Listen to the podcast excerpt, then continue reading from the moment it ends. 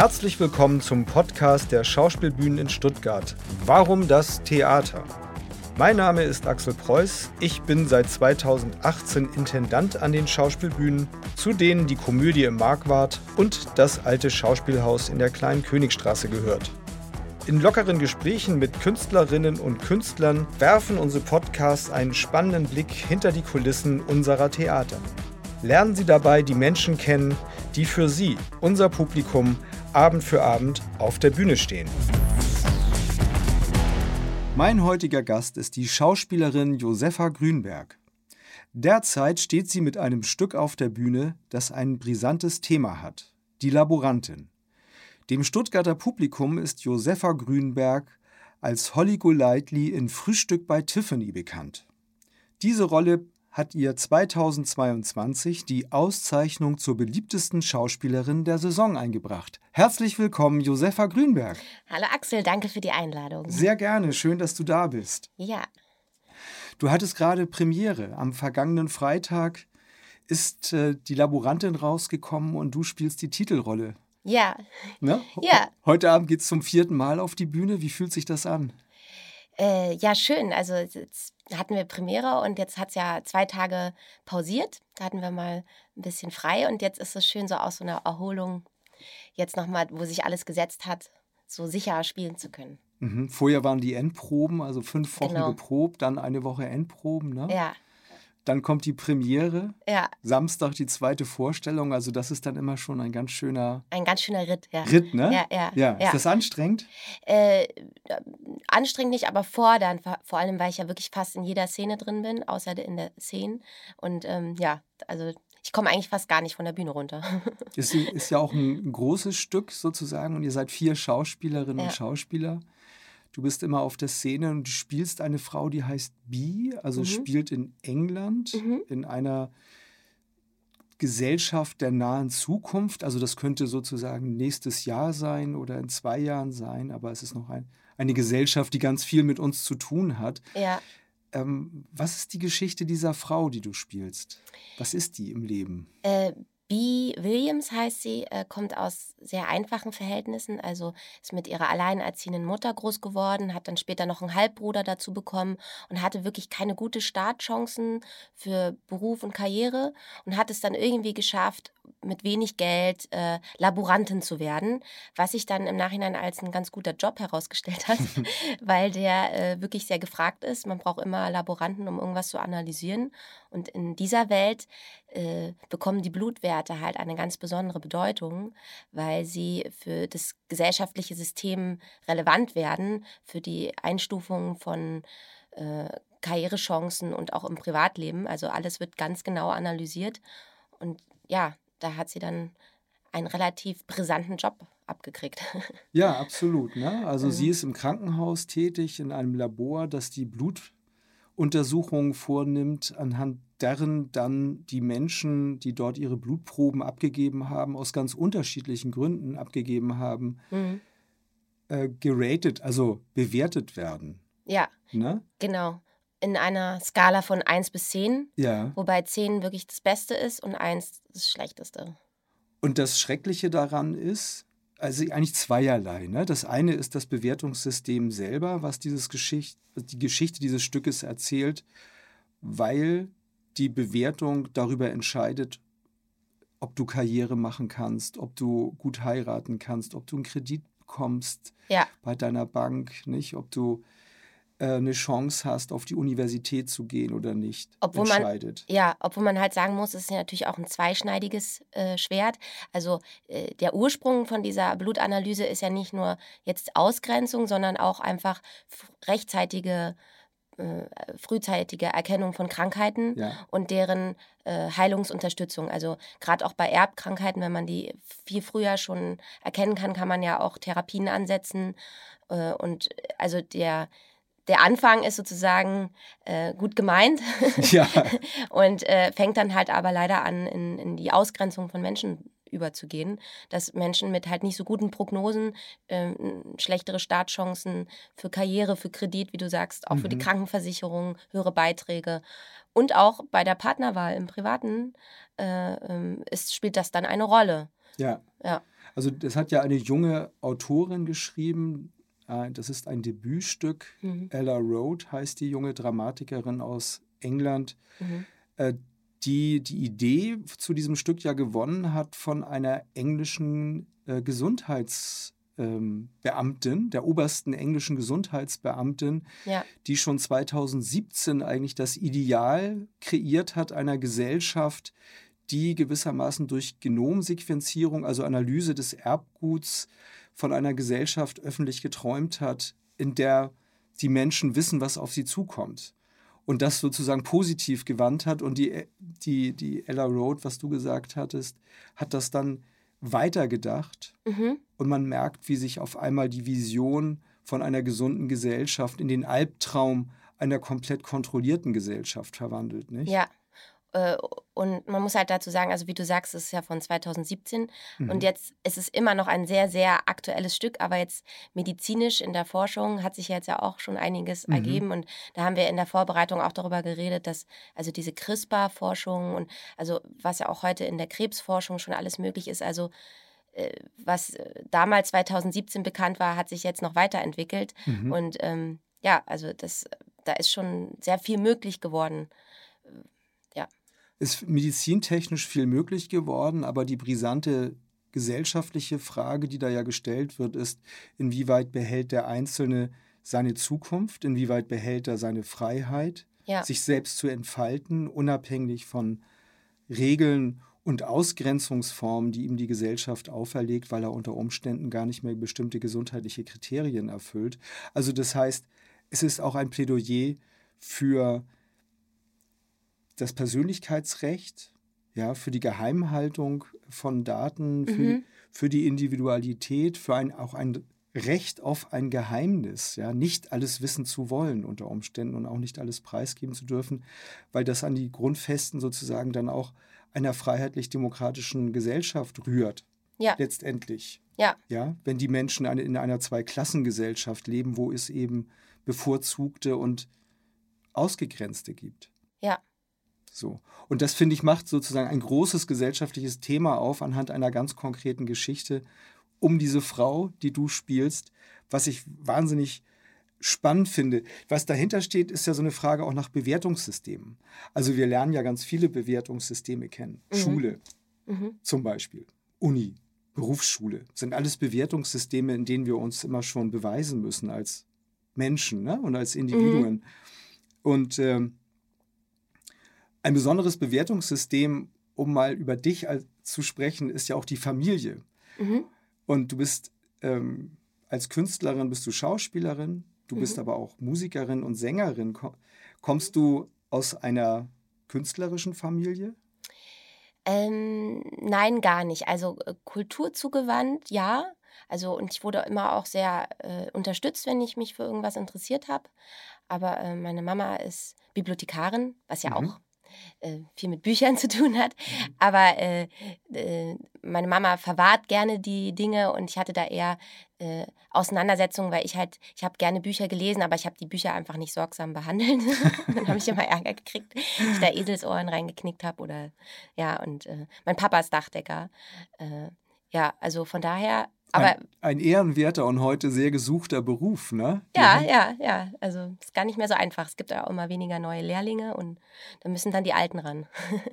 ich finde das ja sehr bewundernswert, wenn ich immer Menschen sehe, die in der Lage sind, oben schwindelfrei auf Dächern zu stehen. Ja, äh, mein Papa hat mir sogar erzählt, dass es am Anfang sogar für ihn auch schwer war. Ja? Ja, da musste er sich sogar hinlegen auf der Baustelle. Aber er meinte jetzt endlich jeden Tag wieder rauf und irgendwann geht es weg. und und haben die dann aber dein künstlerisches Interesse gefördert? Und wann hast du das entdeckt für dich? Ja, also bei mir war das sehr, sehr früh, also schon als kleines Kind. Man muss dazu sagen, dass ich Einzelkind bin.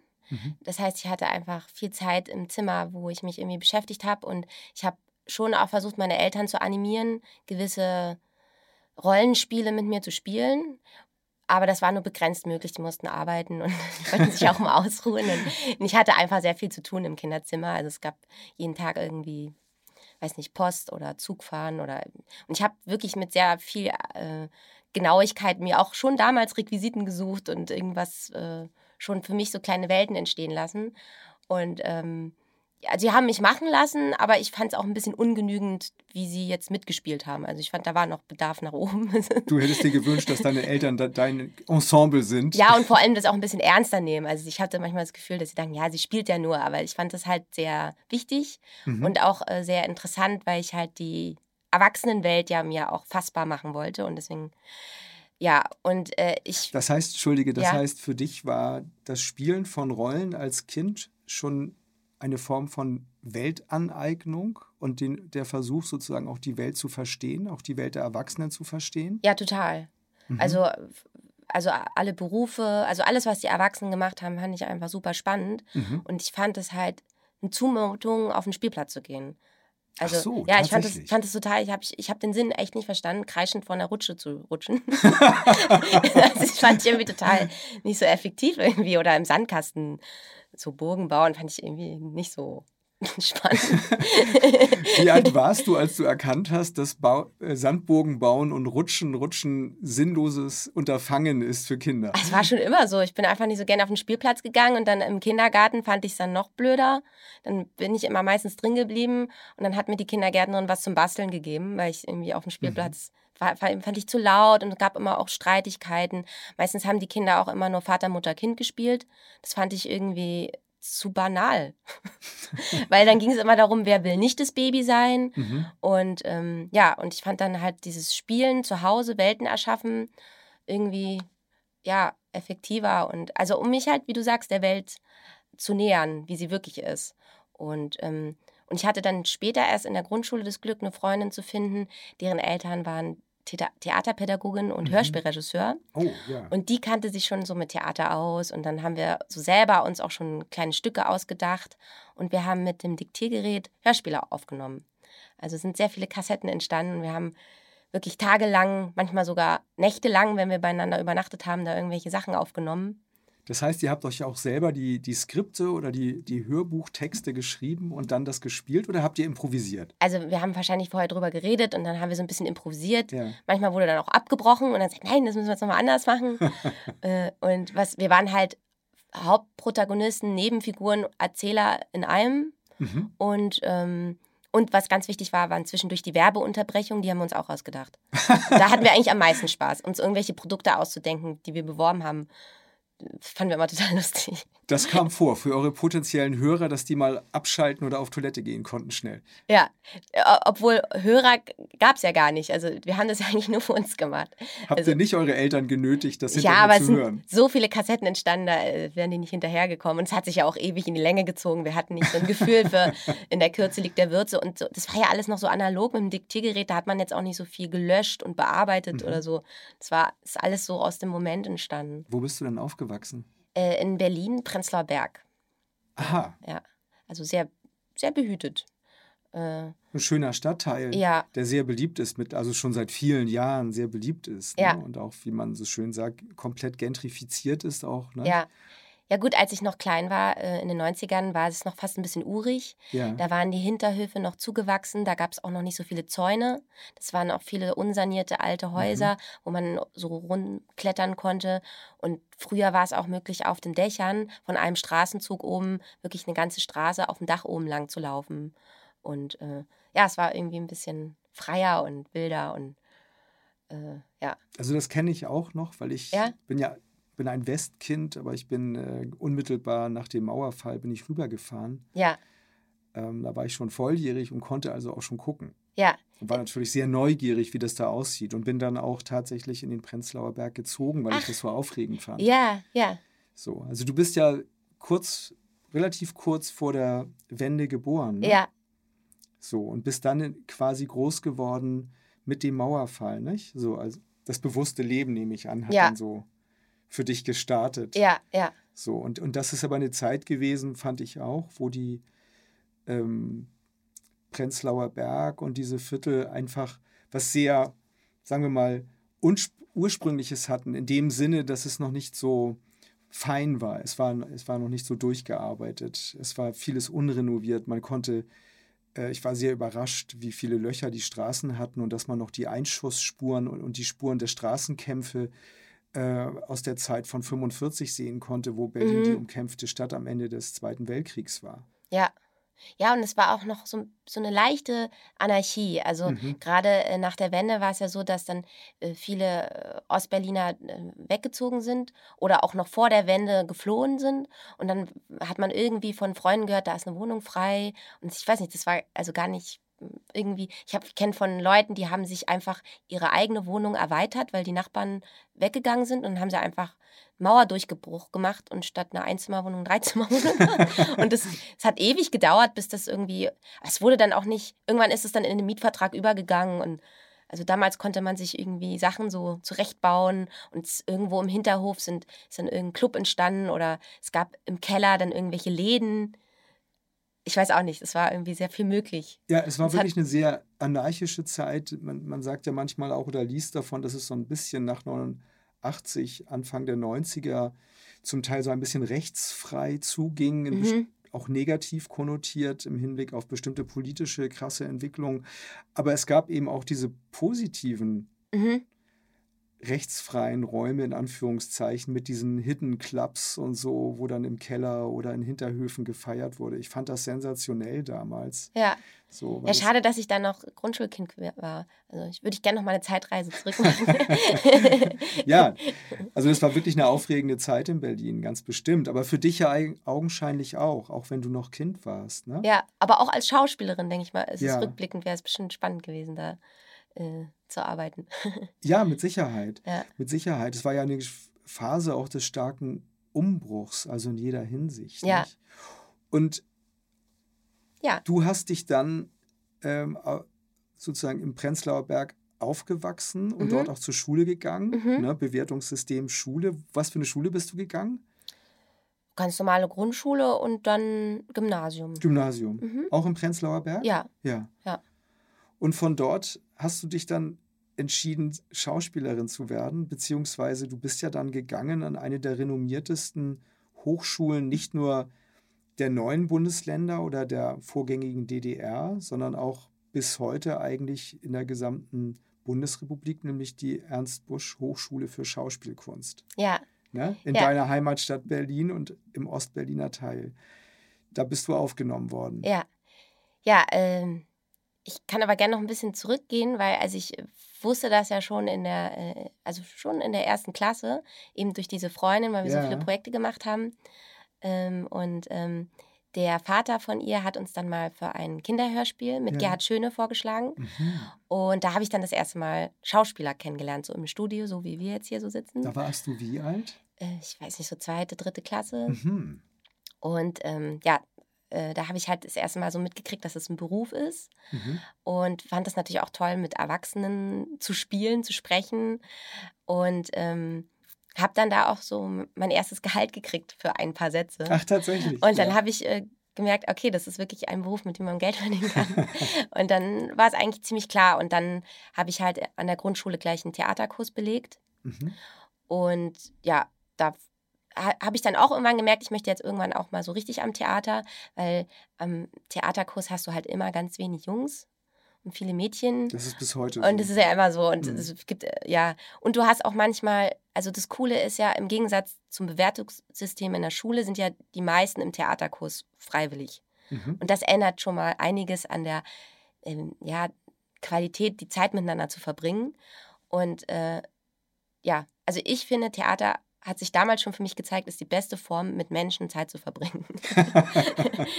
das heißt, du hast deinen sehr frühen Berufswunsch nie bereut.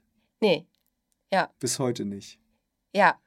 Also ich wüsste ja auch nicht, was ich sonst machen soll. Ja, aber das ist ja das toll. ist halt irgendwie so, ja.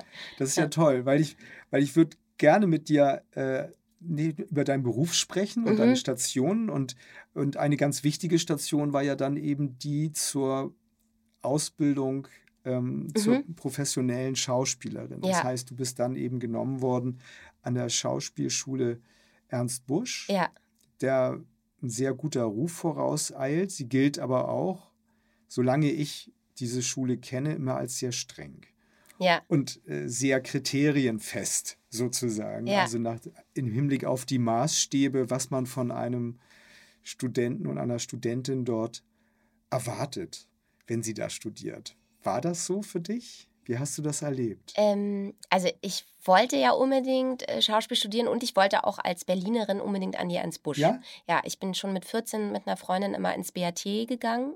Das ist ja die Studiobühne und da habe ich dann schon die Schauspielstudenten Richard, die ganzen Richard-Stücke von Shakespeare gesehen und dachte, boah, die sind so krass und die, also mit Theaterblut und äh, ich fand Mhm. ich es unheimlich professionell. Also es, und äh, ja, da habe ich mich halt wirklich, also explizit darauf, ich wollte unbedingt dahin und habe das dann auch geschafft. Und ich hatte im Vornherein auch schon diese Doku gesehen, die, die Spielwütigen. Ja, das ist ein Dokumentarfilm, Mhm. ne? Ja. den man auch immer noch streamen kann, der Ja. sehr guten Einblick gibt eigentlich in die, in die Situation von jungen Menschen, die sich entscheiden, auf eine Schauspielhochschule zu gehen. Ne? Ja, genau. Und das habe ich zusammen mit meinen Eltern gesehen. Und da habe ich halt gesehen, wie streng, wie krass das an die Existenz geht, wie, also wie man so wirklich auf, auch, auch auf Zahnfleisch geht, weil es um alles oder nichts immer geht. Ne? Mhm. und äh, auch wie die Dozenten sind und so. Und äh, meine Eltern haben dann gesagt, sag mal, Josefa, willst du da wirklich hin? Ich weiß nicht, ob das, ich meine, du bist ja schon auch ein zartes Wesen und vielleicht ist das einfach zu krass für dich, wenn die dich dann vielleicht fertig machen und so. Und ich war so, ja, aber das ist halt, das ist halt richtig krass, was die machen, aber ich will halt auch richtig krasse Sachen machen und Mhm. es hat mich nicht abgeschreckt, im Gegenteil. Ich wollte da unbedingt hin und dadurch, dass ich mit dem Schlimmsten gerechnet habe, fand ich es dann gar nicht so schlimm. ich war dann immer so da und dachte, wann werde ich denn jetzt gebrochen? Wann geht es denn jetzt hier so an meine Existenz? Und wann, aber ich fand ich dann gar nicht. ich habe auch irgendwann einen, einen Brief an meine Mentorin geschrieben, dass ich jetzt gern mal gebrochen werden kann. Äh, Tatsächlich. ja, weil ich fand immer, dass ich auch so immer oft so Rollen gekriegt habe, so mädchenhaft und so. Und dachte ich so, wann, wann spiele ich denn mal Medea und wann, wann, kommen, wann kommen die richtig krassen Sachen? Und äh, ja, Und was hat sie darauf geantwortet? Ich habe dann Hamlets Mutter gekriegt als Szenenstudium. Gertrud. Ja, und das fand ich dann Wahnsinn. irgendwie gar nicht so cool, weil ich da keinen Text hatte, die ganze Zeit nur da stand und gar nicht wusste, ob ich jetzt am Mord von meinem Mann beteiligt war oder nicht. Und das wollte dir die Regie auch nicht beantworten. ja, es hieß es ja interessanter, wenn ich es auch nicht weiß. Okay. dann war ich so ein bisschen, ja. Aber nee, dann, danach kamen dann auch immer interessantere Rollen. Und letztendlich habe ich ja auch gelernt, egal was man am Ende ist, ist ja völlig egal, welche Rolle man bekommt. Man muss ja einfach nur das Beste daraus machen. Ja, man muss noch ein bisschen Gestaltungsraum haben und das heißt, man, der Regisseur, die Regisseurin oder aber der Autor muss einem eine gewisse Bühnenzeit zugestehen. Ne? Ja, Ohne das geht's dann nicht. ja. Und man braucht natürlich auch sehr fantasievolle Regisseure, die auch kleine Nebenrollen sehr wichtig nehmen. Ja. Das, weil das ist halt nur, nur wenig Text heißt nicht wenig Einfluss. ja, ja.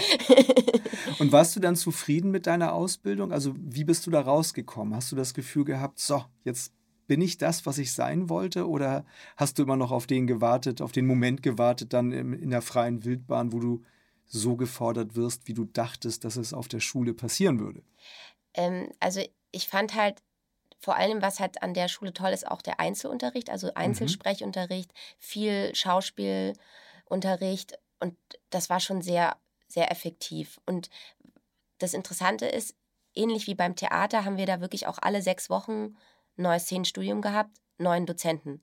Was ja eigentlich genau wie am Theater ist, dass du alle sechs, acht Wochen einen neuen Regisseur hast, neue Produktionen machst und äh, dass man einfach lernt, wer gestern A gesagt hat, heißt nicht, dass der Dozent, der sagt vielleicht B in der nächsten Produktion und dass man immer wach sein muss und dass es nie festgefahren ist und es gibt keinen, wie es sein muss.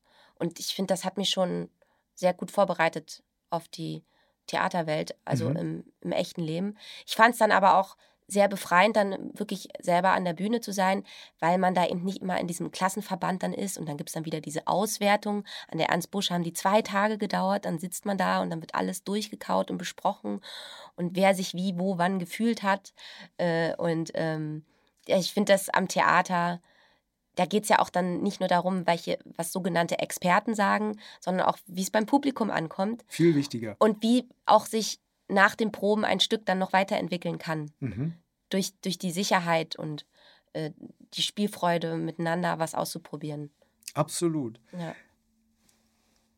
Wie muss ich mir das vorstellen? Also du hast diese zweitägigen Auswertungsrunden. Mhm. Kannst du die nochmal konkret beschreiben? Also einerseits, was ist sozusagen Szenenstudium? Mhm. Weil die meisten Menschen, Ja. die uns hören, haben wahrscheinlich noch nie ein Szenenstudium gemacht Ja. oder eine Schauspielschule von innen gesehen. Ja. So, also wie groß ist da deine Gruppe, mit der du studierst, also so ein Jahrgang und dann wie sieht so ein Szenenstudium aus und so eine Auswertung? Also ich habe halt gehört, an den Schauspielschulen ist es unterschiedlich. Normalerweise gibt es ja immer so 10 bis 12 Schauspielstudenten pro Jahr. Mhm. Und äh, die Ernst Busch ist da eine Ausnahme. Wir sind so 24 bis 26. Ja, das wäre sehr viel, ne? Ja, Pro das Jahr. ist viel. Deswegen Mhm. haben wir aber auch viele Dozenten, viele Räume und ähm, wir können halt als, also 26 Studenten können nicht immer in einem Stück zusammenspielen. Deswegen äh, werden verschiedene, verschiedene Gruppen gebildet. Also Mhm. meistens in Zweier- oder Vierergruppen. Und dann, weil man im Studium nicht Zeit hat, ein ganzes Stück zu proben, nimmt man immer nur ein, zwei Szenen. Mhm. Und an denen probt man dann neben den anderen Fächern wie Musik oder Tanz oder Akrobatik, probt man dann auch immer so dreimal die Woche an diesen Szenen.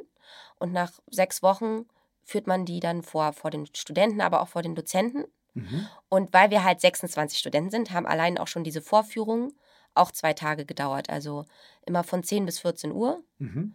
zwei Tage lang.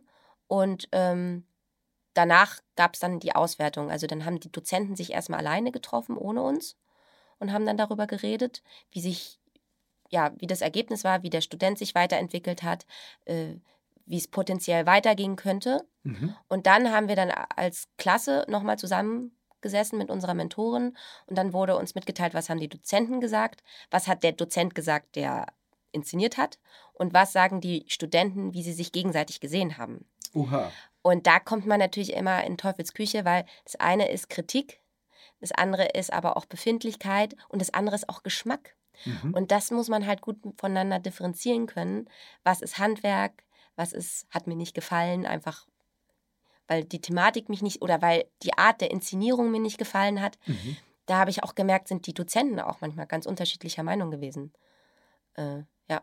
Wahrscheinlich auch im Hinblick sogar auf handwerkliche Fähigkeiten, oder? Ja, aber auch was die Dozenten untereinander betrifft. also da muss ich schon sagen, da gab es schon äh, viele Diskussionen. haben die auch vor euch diskutiert oder haben die das immer hinter verschlossener Tür gemacht? Sie haben es hinter verschlossener Tür gemacht, aber man hat es schon auch so ein bisschen durch die Blume mitgekriegt. Mitbekommen? Ja, ja. Und da habe ich dann halt auch sehr schnell gemerkt, eine Kritik an mir Ja. muss auch nicht immer nur mit meiner Person zusammenhängen, sondern damit, dass ich zum Beispiel in einem anderen Dozentenlager bin als äh, die anderen oder so. Also weil es halt einfach gerade auch, äh, also als ich angefangen habe, war der Ost-West-Konflikt jetzt nicht mehr so stark, Mhm. aber es gab immer noch so Spuren, dass es so Ost-West mehr filmisch, mehr naturalistisch, mehr clownesk. Also es gibt ja so viele unterschiedliche Methoden, Interpretationen, wie man eine Szene inszenieren kann. Und ja, da gibt es viele unterschiedliche Meinungen. Wie würdest du die Herangehensweise deiner Schule beschreiben? Im Hinblick auf die Spielweise und. Ja, eben, also das eben kann ich gar nicht sagen. Ich fand eben sehr vielfältig. Ach so, bei euch weil es ja dann- mit mhm. jedem Dozenten eine ganz andere Richtung sein konnte. Weil dann schon tatsächlich Dozentinnen aus allen Himmelsrichtungen sozusagen kamen Ja. und nicht mehr auf eine bestimmte Schule in der Tradition Brechts so festgelegt waren, ja, wie bis in die 90er Jahre hinein. ja. Und bist du gut damit klar, also du bist ja augenscheinlich gut damit klargekommen, dass so ganz viele Stimmen dann über einen hereinbrechen, die einen bewerten. Nicht? Weil wenn die eigenen Kommilitonen dabei sind, Mhm. die Dozenten, muss man ja relativ gefestigt sein, oder? Ja, also ich fand es schon auch manchmal ein bisschen schwer. Ich hatte das Glück, aber dadurch, dass ich ja selber Berlinerin bin, Mhm. dass ich so ein bisschen meinen Halt hatte, meine Familie, meine Freunde und auch wirklich diese, dadurch, dass ich ja wirklich schon seit ich ganz klein war, wusste, ich will das einfach machen, Mhm. habe ich mich da auch nicht so beirren lassen. Mhm. Und ich habe mitgekriegt, andere Kommilitonen von mir, die waren neu in der Stadt, die wussten dann nicht, ist das jetzt auch wirklich der richtige Beruf. Und wenn man dann eh schon so im Zweifeln ist, dann, dann kann man halt auch viel schneller verunsichert werden. Und ja, wenn es hart auf hart gekommen ist, habe ich mich auch ein bisschen ausgeblendet. Dann habe ich so an eine Südseeinsel gedacht. Während die Kritik lief. ja, da dachte ich so, ja, jetzt, ich habe immer versucht, für mich was rauszuhören, was Ja. kann ich jetzt grundprinzipiell ändern. Und wenn es einfach so generell so war, was, wo ich das eh nicht entscheiden konnte, habe ich gedacht, ja, konnte ich ja jetzt nicht entscheiden, aber dann versuchen wir mal, wie es jetzt beim nächsten Szenenstudium weitergeht. Ja, Also verfügst du über die, die Fähigkeit, quasi selektiv wahrzunehmen und dir das dann auch rauszufiltern, was dir hilft? Und ja, ich, es gelingt mir nicht immer, aber ich ja. versuche das auch jetzt so im Privaten oder auch wenn ich so Nachrichten höre oder also dass man halt schauen muss, wie viel lasse ich an mich ran. Einfach für die Gesundheit und ja.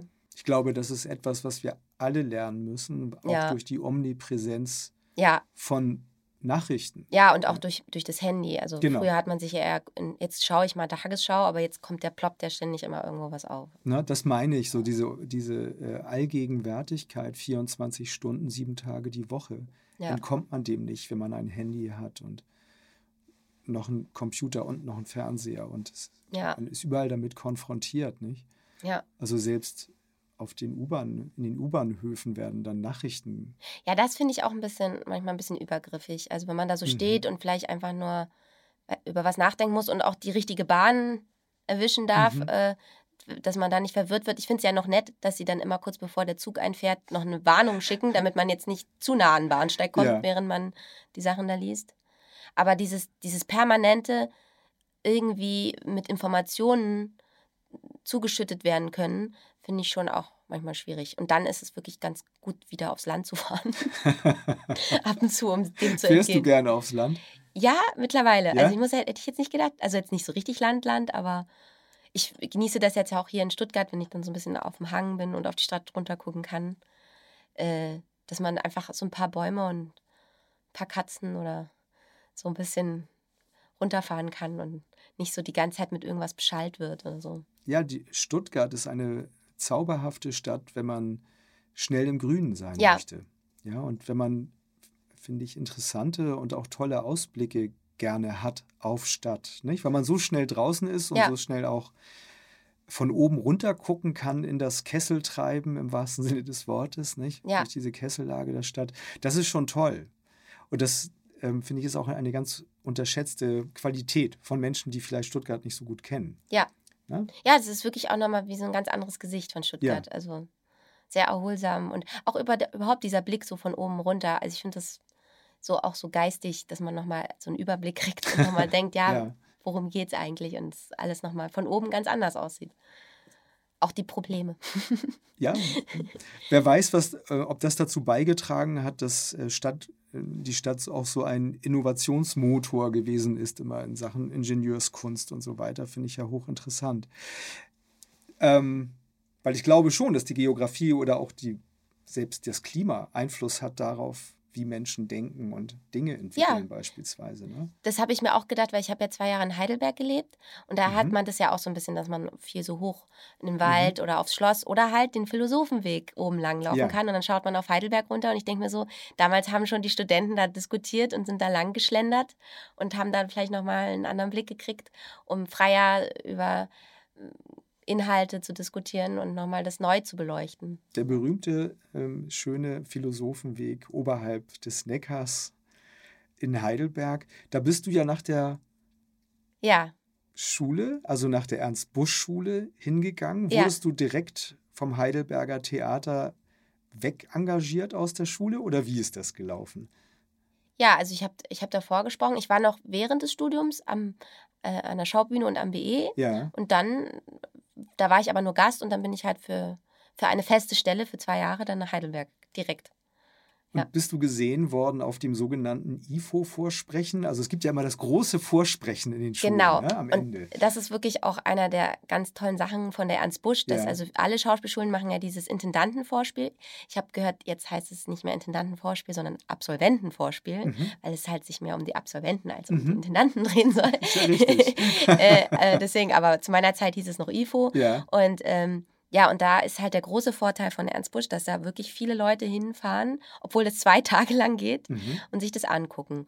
Und äh, in meinem Fall war jetzt, glaube ich, keiner aus Heidelberg da, aber ich wurde weiterempfohlen von jemandem. Und der hat dann äh, in Heidelberg Bescheid gegeben und dann wurde ich da eingeladen zum Vorsprechen. Und dann bin ich eigentlich vom Fleck weg schon, also schon eigentlich nach dem Vorsprechen habe ich schon so eine Zusage gekriegt. Ja, das ist ja toll, wenn man das schafft, direkt ähm, in ein festes Engagement zu springen, mhm. weil, weil man ja die Möglichkeit hat, dann auch als äh, Absolventin sehr viel zu lernen, oder? Also, weil du bist in einem Ja. festen Haus. Hast du viele Aufgaben übertragen bekommen im Sinne von vielen Rollen? Durftest du gleich viel spielen? Ja, viel. Also es, wir haben ja da auch noch den Stückemarkt gehabt Mhm. und Schlossfestspiele. Da habe ich ja dann äh, die Julia gespielt äh, und äh, auch Musical. Black Rider haben wir gemacht, also wirklich sehr vielfältig. Brecht. Ja, nur Tschechow. Tschechow habe ich leider noch nie gemacht. auch in meinem ganzen Theaterleben. Das muss mal noch kommen. Das wird mit Sicherheit noch kommen, da habe ich keinen Zweifel dran. Und du hast dann äh, dich aber entschieden, freiberuflich zu arbeiten Ja. nach deiner Zeit in Heidelberg. Warum? Ja, also ich, also ich muss ja sagen, ich wollte ja schon immer äh, Theater machen, aber ich habe ja gar nicht gewusst, wie der Theateralltag ist. Also, dass Ja. man da halt wirklich immer, ich habe ja auch wirklich gedacht, wir haben morgens auch frei, aber das war ja nicht so. Wir haben ja abends gespielt und morgens dann Proben gehabt fürs nächste Stück. Ja. Und dann hat man immer nur diese Mittagspause von vier Stunden. Und ja, also ich finde das für produktive Zeiten so mal ein, zwei Monate ganz okay, aber wenn das so das ganze Jahr ist, dann hatte ich auch schon sehr stark Heimweh nach Berlin Mhm. Jetzt, wo ich wieder in Berlin wohne, denke ich, ah, ich könnte eigentlich auch mal wieder mehr im Süden sein. Berlin ist ja auch manchmal ganz schön laut geworden. Äh, aber ich glaube letztendlich, mich nicht so festlegen zu müssen, irgendwie mehr von der Welt auch sehen als nur Probebühne. Also, dass ich halt auch noch mehr Städte kennenlerne und, und auch ein bisschen auch mehr mit Musik machen kann. Ich habe in, in Berlin auch mit Musikern Projekte zusammen gemacht und ja, so ein bisschen frei, freier zu bleiben. Also der Und du hast eine ganze Reihe von Städten dann auch kennengelernt durch deine freiberufliche Tätigkeit. Ne? Ja. Also ich denke, du warst, ich war- warst in Aalen beispielsweise, Mhm. du warst in Lübeck, Mhm. ne? Stuttgart sowieso, du hast bei uns gespielt, du hast aber auch am Yes schon mal gespielt Ja. beispielsweise. Ne? Du warst in Regensburg, Ja, und in Fürth. in Fürth bist Ja, du gewesen. ja. Also du bist dann schon in einer Reihe von Städten, Mhm. viel auch hier unten tatsächlich Ja. so rumgekommen. Ne? Und das war dir aber wichtig, dass du die Erfahrung an unterschiedlichen Häusern und in unterschiedlichen Zusammenhängen sammelst. Ja, ja. Wenn ich mich richtig äh, erinnere, habe ich dich dann noch ans Boulevardtheater vermittelt. Ja, ja, genau, ja. Stimmt, oder? Weil ich bekam einen Anruf von einem Kollegen, der äh, mehrere Privattheater besitzt und der fragte nach einer, einer guten äh, jungen Kollegin. Ja. Den, Und der hatte ich dann, und ich sagte dann, ähm, dann fragt doch Frau Grünberg, vielleicht hat sie ja Lust. ja, Ne? Und das hat er gemacht. Ne? ja. Ja, also da wurde ich so angerufen, mitten im Sommer, da war ich gerade am See. und ähm, ja, das war sehr, also war das erste Mal für mich im Boulevardtheater. Und das Schöne war, ich bin dadurch auch nochmal an meine Heimatstadt zurück ans Theater gekommen, weil die da gerade am Schillertheater in Berlin gastiert haben. Ja, die Komödie im Kurfür am Kurfürstendamm, Mhm. die musste ja ausziehen aus ihrem Stammhaus, wo die über 100 Jahre waren, Ja. nicht, am Kurfürstendamm, weil da neu gebaut wird. Und dann hat die Komödie am Kurfürstendamm im Schillertheater gespielt und da warst du dann. Genau. Und das Lustige ist, ich habe als Schülerin auch zweimal schon Praktikum gemacht in der Komödie am Kurfürstendamm, aber damals noch in dem alten Gebäude. Und da Ja. hat sich dann auch so ein bisschen der Kreis geschlossen, dass ich da jetzt als erwachsene Schauspielerin dann nochmal hin konnte.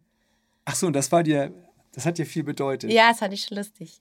Also, Und, und war jetzt das Spielen vom Boulevardtheater für dich eine, eine Form von neuer Herausforderung oder wie ist dir das entgegengekommen? Ich frage auch Ja, ja. deswegen, weil es gibt ja Liebhaber des Boulevardtheaters, die gehen Mhm. nur ins Boule- Boulevardtheater und finden das ganz toll. Und dann gibt es die Menschen, die sagen, ich gehe gar nicht ins Boulevardtheater. ja, Ne? Es gibt so fast, eigentlich dazwischen gibt es fast nichts. ja. Das finde ich so interessant, dass da die Meinungen so auseinandergehen. Wie war es für dich als Schauspielerin? Also ich bin da erstmal so gar nicht äh, bewertend dran gegangen, weil ich ja, wie gesagt, auch schon am Kudamm als Schülerin Praktikum Ja. gemacht habe. Und äh, ich bin einfach grundsätzlich auch, also ich mag auch einfach Komödien und äh, ich, mir liegt das Lachen einfach viel näher als das Weinen. Also auch als Schauspielerin. und äh, ähm, und ich habe halt gemerkt, als ich dann halt alle meine Freunde und Familie eingeladen habe, da habe ich schon gemerkt, dass manche, naja, und Boulevard, hm. und dann aber, na gut, weil du da mitspielst, gehen wir jetzt dahin. Das meine ich, ne? Und so, und da habe ich schon Ja. gemerkt, ja, aber ich finde es schon auch für die Seele irgendwie dankbar, wenn man so viele Leute so, so hemmungslos begeistern kann. Und das äh, habe ich äh, auch noch nie so erlebt, dass auch schon allein, wenn die Hauptdarsteller auftreten, der Saal schon so dermaßen enthusiastisch ist. Und was ich auch bis jetzt noch nie von einem anderen Theaterstück kannte, dass sogar die Feuerwehrmänner, also man muss ja wissen, beim Theater müssen Backstage Feuermen, Feuerwehrmänner äh, sitzen mhm. zur Sicherheit. Ab einer gewissen Anzahl von Zuschauern müssen die da sein. Mhm. Und manchmal sind die ein bisschen teilnahmslos oder können mit Theater auch nicht so viel anfangen oder sind müde. Und ihr seht das aber als Schauspieler, weil die meistens immer in Sichtweite genau. in der Gasse der, ja. der Schauspieler äh, die auf der Bühne stehen, sitzen. Ja, ne? ja, die Zuschauer sehen das oft nicht, aber wir ja, sehen das. Aber ihr seht die. Ja, immer, und ne? manchmal ist es wirklich so, okay, und aber bei, bei diesem Boulevardstück war das halt wirklich, also die haben sich selber auf die Oberschenkel geklopft, die haben sich gar nicht mehr eingekriegt. und äh, manche haben auch schon ein paar Mal gesehen, kannten das. Ja. Und die sind dann wirklich zu mir nach der Vorstellung gekommen, das war so toll und das ist mal Theater und das ist viel besser als die Schaubühne. Das liegt nun im Auge des Betrachters. Ja, aber, nicht, aber es kam so aus vollem Herzen. Und ich dachte so, okay, cool. Und du kannst ja für dich in Anspruch nehmen, dass du da auch schon gespielt hast. Ja, ja? Das stimmt, ja. ja also du weißt ja. Ja, ich kenne alle Seiten. Du kennst auch das Schau Schaubühnenpublikum und ja. das Schaubühnentheater. Und, und äh, ich glaube, weswegen ich jetzt auch Komödie so mag, ist, weil ich, mhm. ich mag ja auch Musik machen und Komödie ist auch so ein bisschen Musik machen. Also weil auch so Pointen setzen, schauen, es, es hat auch was mit einer Satzmelodie, es hat was mit einem Timing, mit dem Publikum flirten. Mhm. Äh, und wenn das dann erstmal richtig gut funktioniert, dann ist man halt wie auf so einer Welle und dann wird man auch selber schon fast ganz berauscht davon weil das so, weil man so mit dem Publikum so abgeht und dann und irgendwann, also wenn, wenn es so richtig lustig ist, dass, dass, dass man dann schon fast selber lachen muss, darf man natürlich nicht in der Figur, aber dass man so mit dem Publikum zusammen so abheben kann. Äh, es geht natürlich auch bei Tragödien, mhm. wenn man so wirklich so merkt, okay, krass, jetzt ist jetzt wirklich so. Aber wenn das halt bei einer Komödie ist, das kann man sich schon frei lachen, so ein bisschen. Und das steckt dann dich als Schauspielerin auf der Bühne so an, dass das auch so was wie eine gemeinsame, rauschhafte Erfahrung ist. Ja, ja. Ich, ich habe ja auch mal irgendwo gelesen, dass der Beruf des Schauspielers früher auf Jahrmärkten auch mit dem Beruf des Heilers so auch eng verbunden war. Und ja, ich finde es irgendwie, dass man dieses Gefühl hat, dass man den Leuten irgendwie was Gutes tun kann und dass sie mal loslassen können und dass er das, diese reinigende Wirkung hat. Ja, und ich glaube, dass wir heutzutage das Lachen unbedingt brauchen, also mehr als in den letzten Jahren, nicht? Also, ja. also spätestens als ähm, Corona über uns hereingebrochen ist, bis dahin wussten wir gar nicht, wie glücklich und zufrieden wir mit unserem Leben sein konnten. Und dann kam im März 2020 Corona ja. und kaum ebbte Corona ab, kam, der An kam quasi der Angriffskrieg ja. der Russen auf die Ukraine und alle Folgeerscheinungen und Verunsicherungen auch. Also es sind ja nicht nur finanzielle Probleme, die auf uns zugelaufen sind und energetische, so, äh, also Preissteigerungen und Energiekosten und Versorgungsunsicherheit, sondern ich glaube, dass auch die Situation natürlich was mit den Menschen und mit jedem Einzelnen tut. Ja. Zu wissen, es ist gar nicht so weit von uns entfernt und da ist Krieg und das ist und die kriegsführende aggressive Macht ist eine Atommacht zum ja. Beispiel. Also deswegen ist Lachen, glaube ich, auch ins Theater zu gehen und einfach mal raus zu sein aus dem Alltag und eine gute Zeit zu haben und Freude an tollen Schauspielerinnen und Schauspielern zu haben und ähm, alltagsvergessen lachen zu dürfen und das auch als gemeinsames Erlebnis, ja. dass Gemeinschaft toll ist und, und eine große Quelle von Freude ist, ähm, umso wichtiger gerade. Ja, ich muss auch selber zugeben, ich gehe wirklich auch sehr gerne ins Theater, aber jetzt so im Winter, wenn ich dann auch so frei hatte, war das dann halt schon, wenn ich mir dann angeschaut habe, was ist das Thema und wenn es so mega runterziehend und ich dachte, ach nee, ich, ich gehe, glaube ich, lieber irgendwie in so eine Musikshow oder Liederabend oder ja. irgendwie was, wo ich so ein bisschen Lebensmut kriegen kann, ne? Äh, ja, und so. das ist, ich glaube auch. Also wir brauchen wieder Hoffnung und Glauben in die Zukunft. Ja, das, ja? das ist ganz wichtig. So, und, und deswegen sind Abende, ob das musikalische Abende sind oder Komödien sind oder Theaterstücke generell sind, gemeinschaftliche Erlebnisse, wo wir die Zukunft feiern können oder wo wir zumindest ähm, über die Momente des gemeinsamen Durchatmens und gemeinsamen Freude haben, einfach so Kraft schöpfen können. Ja. Ne? Und das muss ja auch nicht heißen, dass jetzt eine Komödie jetzt nur oder ein unterhaltsames Stück nur mhm. jetzt heile Welt ist oder irgendwie alles lustig ist, sondern es, es geht ja da auch um Probleme, Konflikte, aber die Art und Weise, anders damit umzugehen. Äh, ja. Ja. Deswegen ist ja auch für mich so ein Vorbild, da habe ich auch lange nicht mehr einen Film gesehen, äh, Das Leben ist schön. Ja, was, das stimmt. was, was ja so eine unheimlich tolle Kraft hat mit so einem so schweren Thema, äh, wie man im KZ überleben kann, auch hum- also humorvoll und fantasievoll umzugehen, äh, einen, einen kleinen Jungen da zu verstecken und ihm zu erzählen, das Mhm. ist alles nur ein Spiel und wir lassen das jetzt einfach nicht an dich ran, wie schrecklich die Welt wirklich ist, weil du bist noch viel zu klein dafür und du musst dich jetzt damit gar nicht beschäftigen.